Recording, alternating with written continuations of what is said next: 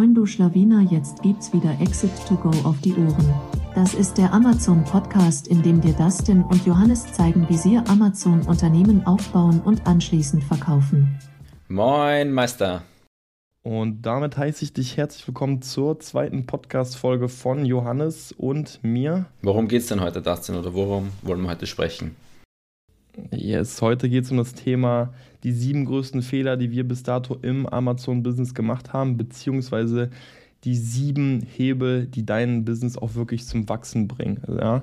Also äh, wollen wir doch einfach auch direkt reinstarten, denn ähm, wir wollen ja den Mehrwert möglichst hoch halten und wir haben uns einfach mal zusammengesetzt und gedacht, okay, jetzt nochmal rückblickend sieben Fehler oder sieben Punkte, wo wir uns einfach wo wir zu viel Zeit verschwendet haben, wo wir uns zu lange mit beschäftigt haben, beziehungsweise Punkte, auf die wir mehr hätten achten sollen. Und dort ist das erste, auch wenn das ein bisschen plakativ klingt, auf jeden Fall der Fokus. Der Fokus auf, auf neue Produkte. Ähm, denn wenn ich jetzt zurückdenke, als ich mit Amazon angefangen habe, hat mich zum Beispiel unglaublich das Thema PPC fasziniert. Ich habe bis heute wahrscheinlich über 10, vielleicht sogar an die 15 PPC-Kurse gekauft und hatte ein, zwei Produkte online, beziehungsweise ein Produkt online und habe mich nur auf das Thema PPC fokussiert. Und das Problem war, das Produkt war gar nicht mal so gut. Ich hatte einen hohen A-Kurs, habe mich nur auf PPC fokussiert. Anstatt dass ich das Produkt frühzeitig abgestoßen habe, habe ich es irgendwie noch versucht zum Renner zu machen, was absolut nicht geklappt hat und so einfach wirklich viel Zeit verschwendet habe. Ja, genauso wie SEO. Ich habe sehr viel Zeit in SEO investiert, obwohl ich nur ein Produkt hatte und gar nicht gemerkt, dass das mein Unternehmen gar nicht zum Wachsen bringt. Wichtig, ich will jetzt gar nicht sagen, dass das keine relevanten Punkte bringt, denn die sind auf jeden Fall ausschlaggebend, damit dein Produkt erfolgreich wird. Aber es reicht, also es ist wichtig, auch hier so ein bisschen dieses Pareto-Prinzip anzuwenden, zu denken, okay, was muss ich jetzt alles machen? Was sind denn diese 80 Prozent, ähm, um jetzt den Bereich PPC abzudecken, um jetzt den Bereich SEO abzudecken und dann wirklich rigoros die Entscheidung treffen, wann source ich das nächste Produkt. Und das sollte eigentlich so schnell wie möglich sein, sobald dein Produkt einen gewissen Umsatz, einen gewissen Gewinn macht. Deswegen Punkt 1, konzentriere dich nicht zu lange zu Beginn, wenn dein Portfolio vor allem noch sehr klein ist, das ist wichtig zu erwähnen, auf ähm, andere Themen als auf Sourcing. Denn diese Komponenten wie PPC und, und auch SEO oder auch Internationalisierung, die werden später, je größer dein Portfolio äh, wird, umso wichtiger. Ja, später macht das sicherlich den Shift, aber für jeden, der gerade anfängt, ist das Thema neue Produkte sicherlich das wichtigste mhm. Thema. Dann kommen wir gleich zum zweiten Punkt und zwar, da geht es um die Fremdfinanzierung, beziehungsweise habe keine Angst vor der Fremdfinanzierung. Ich glaube, die größte Challenge oder einer der größten Challenges ist das Working Capital beim Amazon FBA Business. Meistens ist es ja so, dass du oder ähm, als Seller eben Ware vorfinanzieren musst. Das heißt, du zahlst 10.000 Euro ähm, an den Importeur oder an den Hersteller, musst drei Monate warten und dann geht vielleicht die Ware in ein, zwei Wochen weg oder ist, ist verkauft. Und dann hast du immer diesen langen Cash Conversion Cycle. Das heißt, du brauchst extrem lange, bis du dein Cash wieder da hast und dann wieder in neue Ware investieren kannst. Und wir haben eigentlich schon von Anfang an mit Warenfinanzierung gearbeitet. Das heißt, ein Warenfinanzierer finanzierte die Ware vor und du kannst sie auf Raten auf vier, fünf oder sogar sechs Monate abbezahlen. Das ist der Zins halt ein bisschen höher, aber dennoch rational zahlt es sich dennoch aus. Heuer haben wir dann auch den ersten Schritt gemacht mit einem, mit einem Loan von einer Bank und zwar mit einem ähm, ähm, ganz normal von einer Hausbank, ein Loan. Und warum meinen wir keine Angst vor Fremdfinanzierung? Weil wenn, wenn du ein Product Fit hast oder wenn du, wenn du weißt, die Nachfrage nach den Produkten ist da, aber du kannst sie einfach nicht erfüllen, weil du keinen Cash hast am Konto, dann zahlt es sich meiner Meinung nach aus, dass du den Schritt zur Bank machst und einfach einen Businessplan erstellst und den vorlegst und einfach um einen kleinen Lohn bittest. In unserem Fall waren es zum Beispiel 50.000, haben da mit unserer Hausbank und auch mit der KfW gesprochen und da unser ähm, Business grundsätzlich ja profitabel ist, die Nachfrage ist da und es fehlt eigentlich nur das Working Capital, war es jetzt gar nicht so problematisch, ähm, einen Lohn zu bekommen. Es hat zwar lange gedauert, also die, die Prozesse sind dann meistens lange, aber ähm, wir sagen dennoch, oft ist es rational, hier einfach ähm, zur Bank zu gehen und einen Lohn aufzunehmen. Ich, ich würde jetzt nicht sagen, wenn, wenn du nicht mal noch ein Produkt hast und nicht mal weißt, ob die Nachfrage da ist, dann würde ich jetzt nicht sagen, ja, geh zur Bank und hole mal einen Lohn, sondern du sollst mal ähm, ähm, schauen, dass die Nachfrage eben da ist nach den Produkten und dann eben den Weg ähm, zum, zu einem Lohn machen, das ähm, haben wir auf jeden Fall so gemacht heuer. Die Connection, das denn? Ich glaube, ich war gerade. ich habe. Ähm, ja, okay. Aber, aber ja, also es ging ja um das Thema ähm, Fremdfinanzierung. Äh, Johnny, magst du vielleicht nur kurz sagen, wo siehst du den größten Vorteil, mit einem Warenfinanzierer zu arbeiten und ähm, mit, einem, mit einem Kredit? Also den, äh, vom, vom Zins her ist ganz klar der, der Kredit besser. Der, der, aktuell liegt das also bei 1 bis 3 Prozent, je nach Bonität von deinem Unternehmen oder je nach Businessplan. Bei Warenfinanzierer, das geht meistens ähm, schnell, ist nicht ähm, kompliziert, aber der Betrag ist auch begrenzt. Also die geben dir jetzt nicht 50k, sondern je nach Umsatz ist das ein bisschen beschränkt. Das heißt, du kannst nur eine kleine Rechnung meistens nehmen, aber es ist halt unkompliziert, dafür ein viel höherer Zins auch. Also ich glaube, das waren immer so zwischen 6, 7, 8 Prozent so herum oder 5 bis 8 Prozent, je nach Anbieter.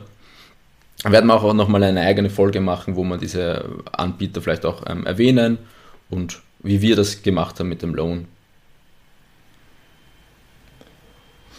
Genau, also man kann ja sagen, ähm, womit wir bis dahin zusammengearbeitet haben. Wir haben ja schon eine Kooperation, das ist Kooperation, wir waren Kunde, sind Kunde bei Fullfin.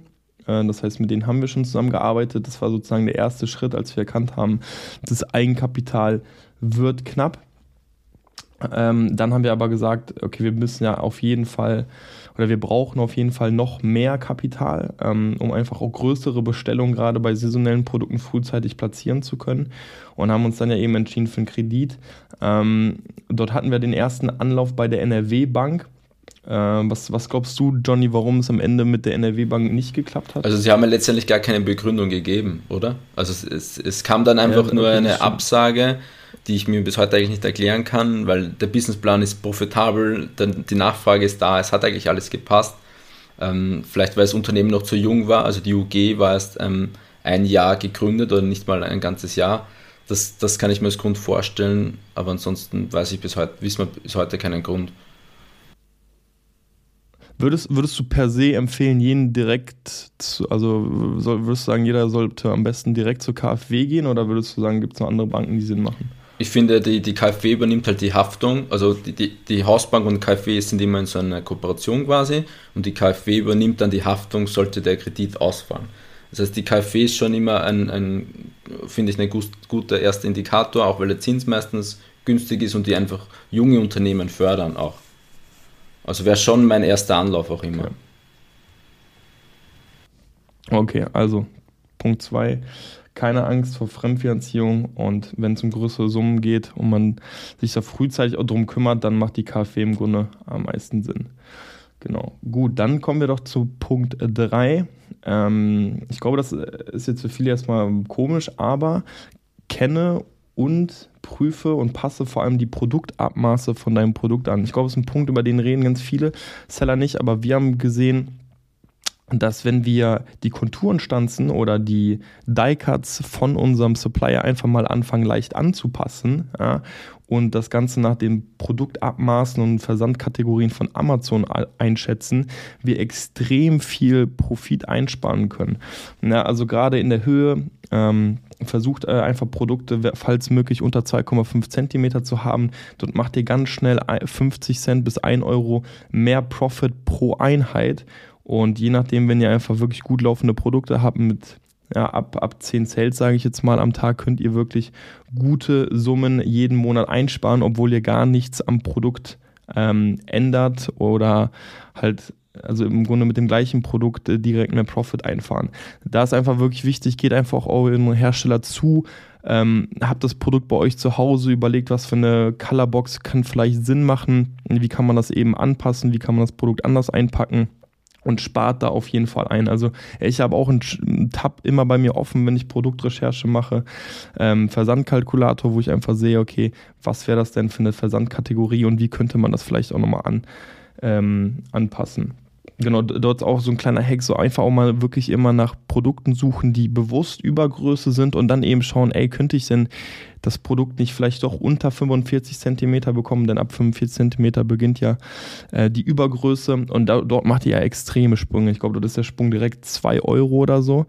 Ähm, und wenn ihr einfach wirklich solche Produkte sucht, versucht Produkte, die normalerweise Übergröße sind, in eine normale Größe reinzubekommen, könnt ihr wirklich extrem viel Profit einsparen oder beziehungsweise machen. Genau. So viel zu Punkt 3. Dann Punkt 4, äh, die Wichtigkeit eines Designers. Ähm, als ich angefangen habe mit Amazon, habe ich einfach nur mit einem Produktfotografen gearbeitet und ich habe nicht verstanden, dass ein Fotograf nicht auch ein Designer oder ein Renderer ist. Ich glaube, heutzutage machen auch extrem viele Leute ihre Bilder mit einem 3D-Renderer, wovon wir auch mittlerweile überzeugt sind und größtenteils auch mit 3D-Rennern arbeiten. Wichtig ist aber, dass man äh, versteht, dass das alles eigene Berufe sind. Ja? Also ein 3D-Renderer wird euch niemals so ein gutes Design, eine gute Infografik machen, wie eben ein Designer bzw. ein Infografiker. Das ist wichtig, diesen Unterschied zu kennen. Und ähm, wir arbeiten mittlerweile bewusst, wenn wir Bilder machen, mit unterschiedlichen Leuten. Wir haben einen expliziten Fotografen, wir haben einen expliziten 3D-Render, wir haben einen expliziten Designer und wir haben einen Video Videografen. Und das ist unserer Meinung nach auch gar nicht zu viel, weil die Bilder sind einfach am Ende das Verkaufsargument überhaupt auf Amazon. Also natürlich sind auch Bewertungen wichtig und ihr müssten irgendwo einen konkurrenzfähigen Preis haben, aber wir sehen es immer wieder, dass wir in der Lage sind, Preise anzuziehen, wenn wir die Qualität über das Listing kommunizieren können. Und das schaffen einfach nur Bilder. Das könnt ihr mit keinen Bullet Points schaffen. Dafür müsst ihr einfach mit guten Designern arbeiten. Und auch wenn ihr da einfach Tipps wollt, wo findet ihr gute Designer, dann kommt einfach auf, auf uns zu. Das ist keine Secret Source von uns. Wir sind bereit, da auch Sachen zu teilen. Ähm, weil wir einfach glauben, das ist mit einer der größten Hebel, von Anfang an dort nicht das Geld zu sparen, sondern eben in ein professionelles und gutes Listing zu investieren. Genau, das war Punkt 4. Punkt 5. Genau, dann Punkt 5 haben wir das Steuerkonto. Und wenn es um Steuern geht, ist ja immer so ein, boah, kein Bock auf Steuern, aber es kann durchaus ein Bottleneck sein, wenn, wenn man auch mit größeren Summen dann hantiert und auch zu zahlreichen schlaflosen Nächten führen, wie es auch bei Dustin jetzt nicht schlaflos war, weil die immer so im Hinterkopf, boah, wie viel muss ich nächstes Monat abführen? Und wir haben dann für uns so ein Steuerkonto eingeführt auf Konto da wird dann monatlich oder am Anfang jedes Monats die Umsatzsteuer abzüglich der Vorsteuer hinüberwiesen. Das heißt, du musst ja, also du nimmst immer bei Amazon ja den Betrag inklusive Umsatzsteuer ein, also 19%, und die musst du dann später abführen abzüglich der Vorsteuer. Das heißt, das kannst du eigentlich schon selber kalkulieren. Das Ding ist, auch kein Steuerberater wird dir sagen, hey, du musst das und das weglegen, sondern der macht dir einfach nur die UVA und dann kommt eine Meldung, bitte überweise 30.000 Euro, aber wenn du es jetzt schon wieder in Ware finanziert hast, dann wäre das schlecht. Das heißt, du musst eigentlich hergehen oder wir gehen so her, dass wir einmal im Monat ansehen, wie viel Umsatzsteuer haben wir eingenommen, ist im Sellerboard relativ einfach ähm, einsehbar, ziehen dann die Vorsteuer bzw. die Einfuhrumsatzsteuer ab und legen diesen Betrag auf ein Steuerkonto bei Quonto. Das ist unser ähm, wo wir unsere Bank, unsere Bank haben, haben ein eigenes Konto da. Ganz kurz, Johnny, was, was sind denn so typische Vorsteuern noch bei uns, die wir immer noch berücksichtigen? Ja, wenn du jetzt äh, einen Laptop oder ähm, ähm, eben Equipment, die ganzen Tools oder so, da ist immer Vorsteuer dabei, aber der größte Punkt ist eigentlich die, die Steuer bei Waren. Also wenn du Ware einkaufst, ähm, ist auch immer eine Einfuhrumsatzsteuer drauf, das kannst du gegenrechnen und die Differenz dann legen wir auf ein, eben wie gesagt, auf ein eigenes Nebenkonto und alle drei Monate, quartalsweise aktuell, also bei uns, müssen wir dann eine UVA abgeben, also Umsatzsteuervoranmeldung, die man dann eben an das Finanzamt überweist. Das heißt, so hat man ein besseres Gewissen, wir legen das Geld einfach beiseite und wenn dann der, ähm, der Tag kommt, an dem wir das überweisen müssen, haben wir das Geld eigentlich schon bereit. Genau. Guck mal, der pragmatische Amazon-Seller denkt jetzt vielleicht, okay, was, was ist denn das so vielleicht für ein Wert, den, den man zur Seite legen kann? Kannst du da pauschal eine Zahl vom Umsatz sagen? Genau, also die, ich glaube, die einfachste Möglichkeit ist einfach, in, in Sellerboard zeigt er das ganz schön an, da hast du so eine, eine Zeile mit USD, also Umsatzsteuer, weil in jedem Land hast du eigentlich eine andere Umsatzsteuer. Ähm, von daher würde ich mich in Sellerboard orientieren, ähm, anhand der Umsatzsteuer. In, in Deutschland wäre es zum Beispiel 19%. Und ähm, du kannst immer den Bruttobetrag durch 1,19 rechnen, dann hättest du theoretisch den, den, die Umsatzsteuer. Aber wie gesagt, schau einfach ins Sellerboard rein, nimm diesen Betrag und zieh davon die Vorsteuer ab, ungefähr. Oder wenn du ganz sicher ähm, sein willst, dann überweise einfach diesen Umsatzsteuerbetrag auf ein Nebenkonto, sodass es quasi rückgelegt ist. Genau. Genau.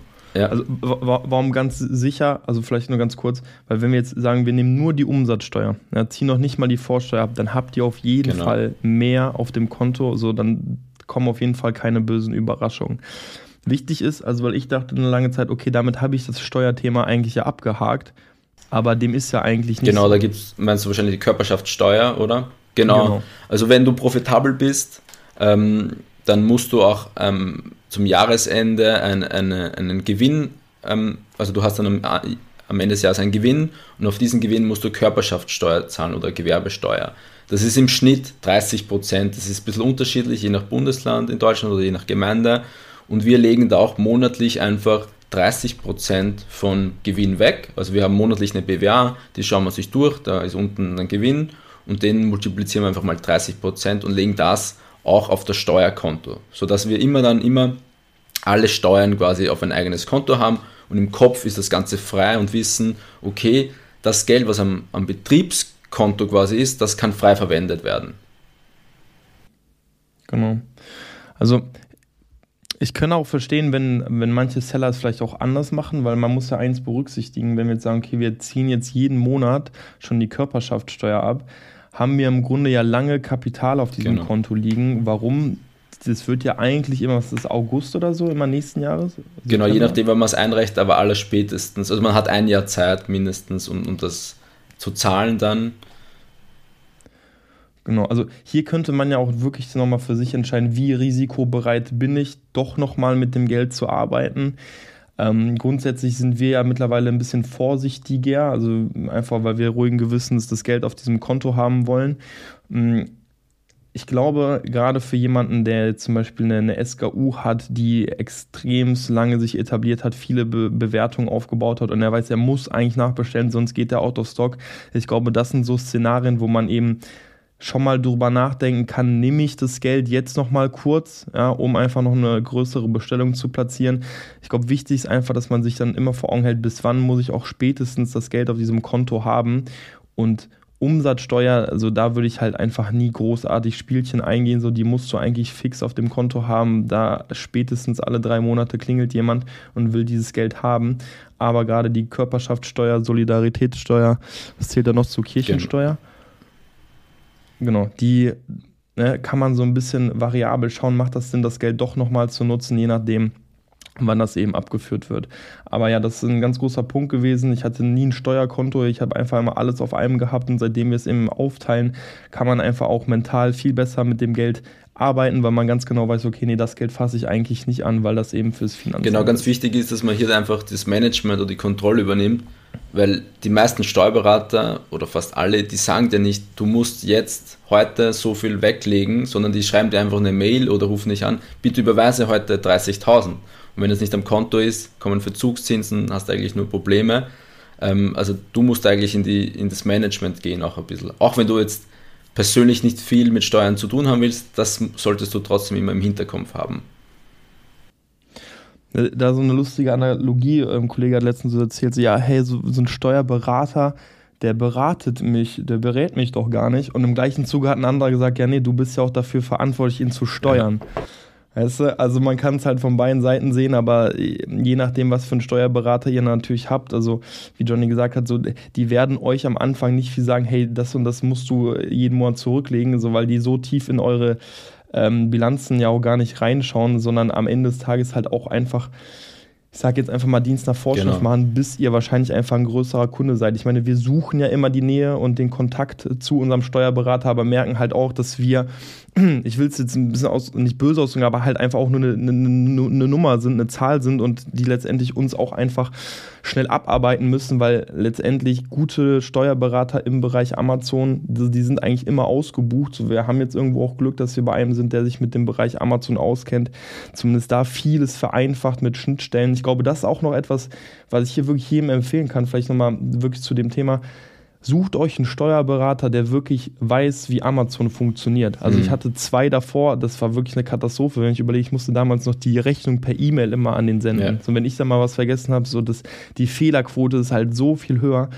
Wie finde ich einen, der einfach irgendwie was von Amazon versteht? Sobald die sich eigentlich eine API, also eine Schnittstelle an euer Amazon-Konto knüpfen, dann seid ihr schon mal auf der sicheren Seite, dass zumindest keine Daten verloren gehen. Ich glaube, das ist ein ganz, ganz wichtiger Punkt noch. Genau, wir, ähm, wir werden eh noch eine eigene Folge machen, wie so unser buchhalterisches Setup ist, also wie funktioniert das, dass man da eigentlich so wenig Aufwand wie möglich hat und trotzdem alles oder alle Richtlinien entsprechen. Aber jetzt so für diesen Punkt zusammengefasst, nehmt den Umsatzsteuerbetrag auf, vom Sellerboard und legt das, euch das weg. Ob ihr die Kosten jetzt auch noch weglegt, ähm, ist ein bisschen Risikoempfinden Ganz kurz, was die Kost? Körperschafts ähm, Körperschaftssteuer. Also auf, die, auf ah, den okay. Gewinn dann. Okay. Genau, also Thema Steuern. Genau, Thema Steuern. Dann Punkt 6. Ähm, Punkt 6, Thema Produktrecherche. Und ich denke mal, viele, die gerade zuhören, die werden auch irgendwo einen Kurs gemacht haben, einen Kurs gebucht haben.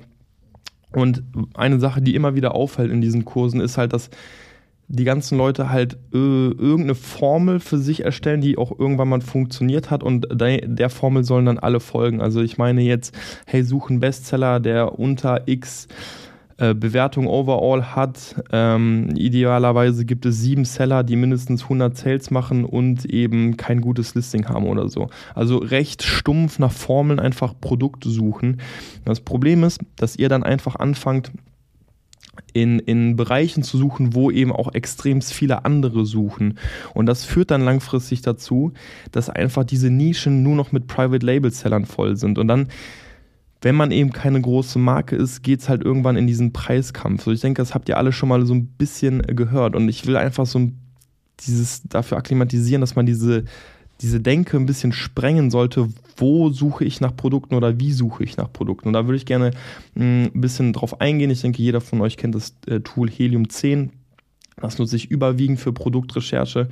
Und wenn ihr dort nach Produkten sucht, dann legt einfach am Anfang den größten Wert darauf, dass die Sales einfach recht hoch sind. Der versucht in Märkte reinzugehen, wo einfach viel Volumen da ist, wo, und das ist unsere, unser, äh, unser größter Tipp, wo extrem schlechte äh, Seller positioniert sind. Und mit schlecht meine ich vor allem das Listing. Immer wenn wir uns Produkte anschauen, legen wir eigentlich gar, also ich achte fast gar nicht darauf, wie viele Bewertungen ein Seller hat, weil dadurch würdet ihr euch viel zu stark einschränken. Wir haben auch ein Tool gebaut, äh, wie wir solche Nischen am, am Ende des Tages einschätzen.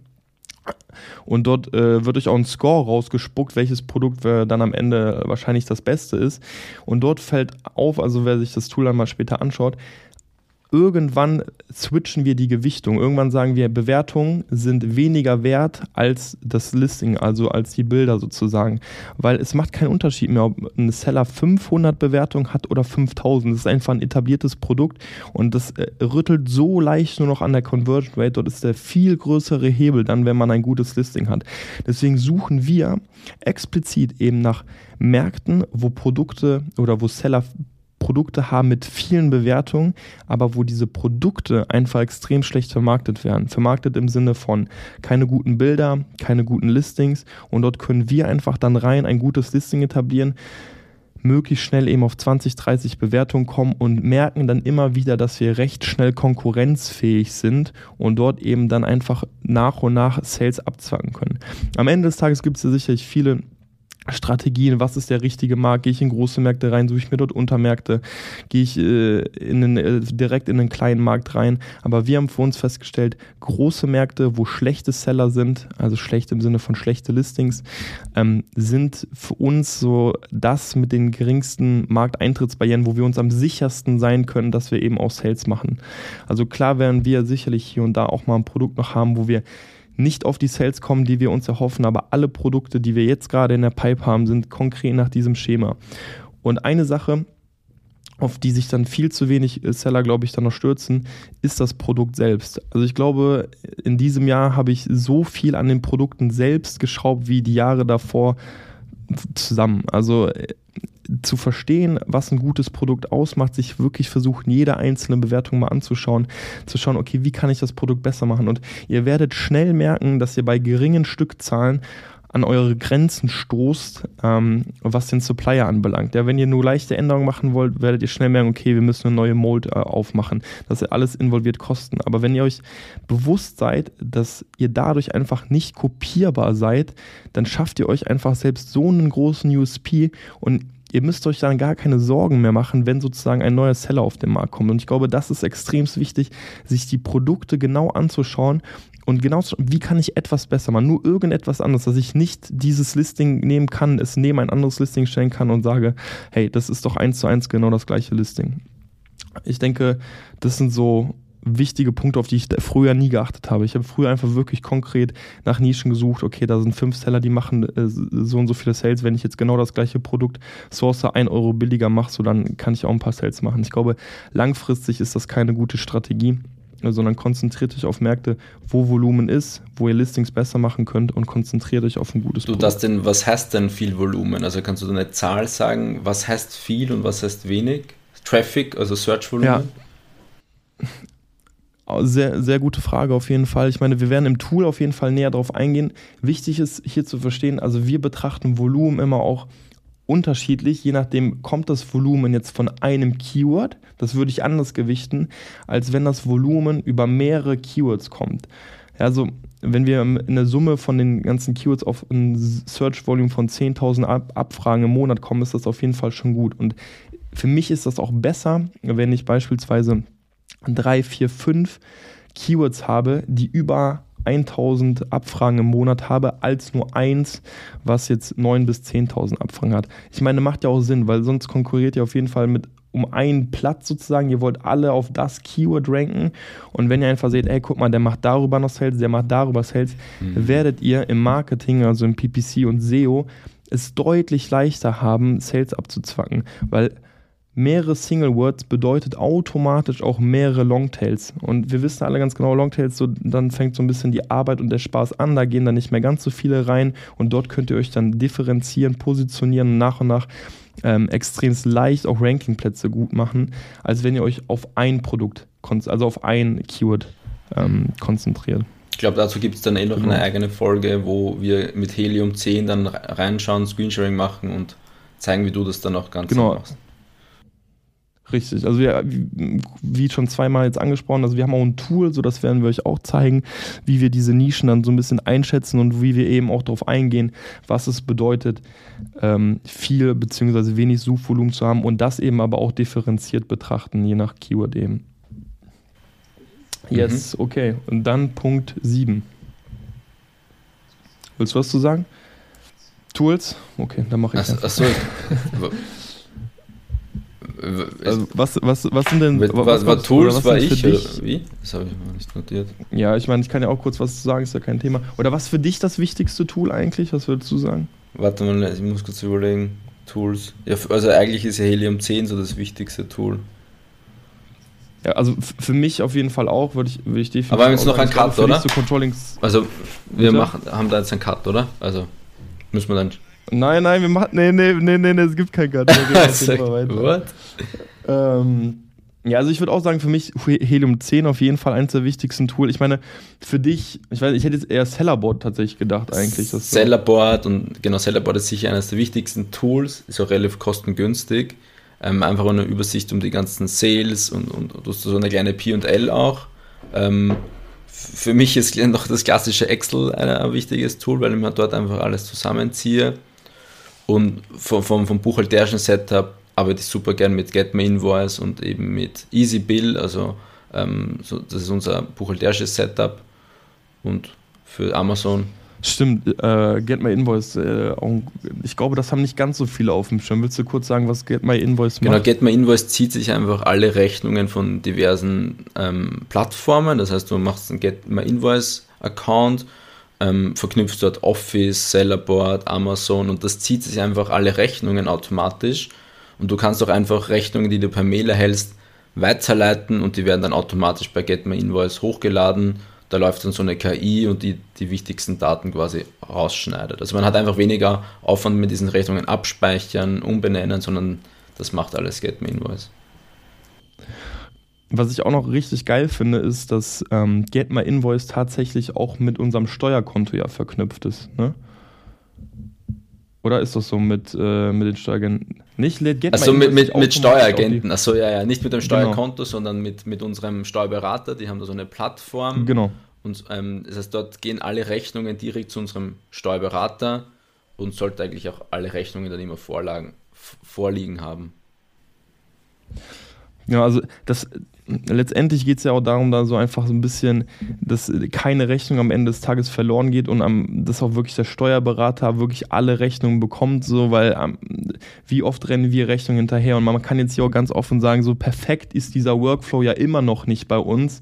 Wir bekommen ja immer noch alle drei Monate eine Mail, sagen, hey, so und so ähm, äh, sieht, die, sieht die BWA gerade aus, aber bitte reicht nochmal diese zehn Belege nach. Ne? Also das ja, haben wir ja immer noch das Problem. ähm, aber es liegt aber da, da arbeiten wir halt auch noch dran. Aber da, darum geht es ja, ne? Also, dass letztendlich keine Rechnung mehr liegen bleibt. Interessanterweise finden wir sie ja trotzdem häufig dann schnell, mehr oder minder. Ähm, ganz großes Problem haben wir gerade noch eigentlich so ein bisschen mit Alibaba, weil dort zahlen wir eben mit, mit äh, in USD und dann wird aber ein Euro von der Kreditkarte abgerechnet. Dort werden dann nicht direkt die Rechnungen zugewiesen.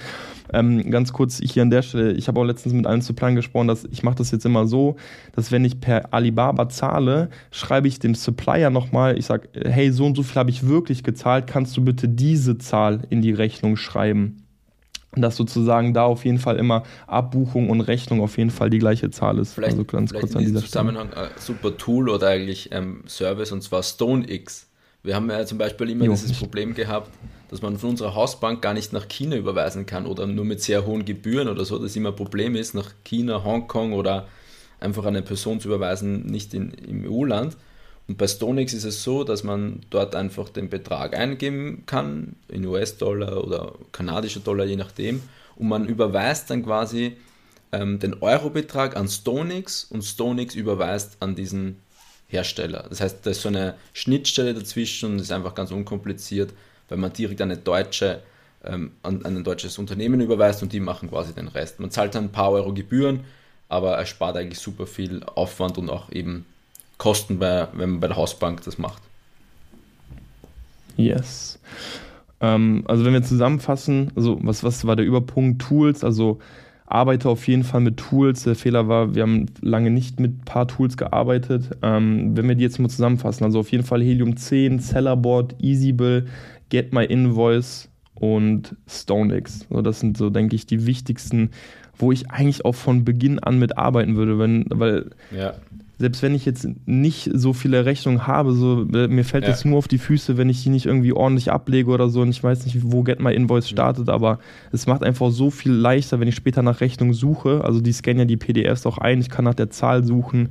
Ähm, also ja, super Tool. Wichtig so, ne? Also wir kriegen jetzt hier noch keine Affiliate-Provision oder sowas. Also ist alles äh, äh, ernst gemeinte und gut gemeinte Werbung. Genau, dann ähm, auch so Tools. Genau, ein, ja. vielleicht ein Tool will ich noch erwähnen, was, was wir gerade auf dem Schirm mhm. haben, noch nicht nutzen. Genau. Ich glaube, ganz spannend, äh, so ein bisschen Rising äh, Star gerade. Venturi One ähm, soll auf jeden Fall den ganzen Lagerbestandsflow und die Be äh, Kommunikation tatsächlich mit äh, Supplier und Logistiker einfach machen, indem es äh, dir direkt Templates erstellt, du direkt sehen kannst, äh, wann muss ich einen Lieferplan erstellen. Du kannst im Tool selbst einen Anlieferplan zu Amazon erstellen.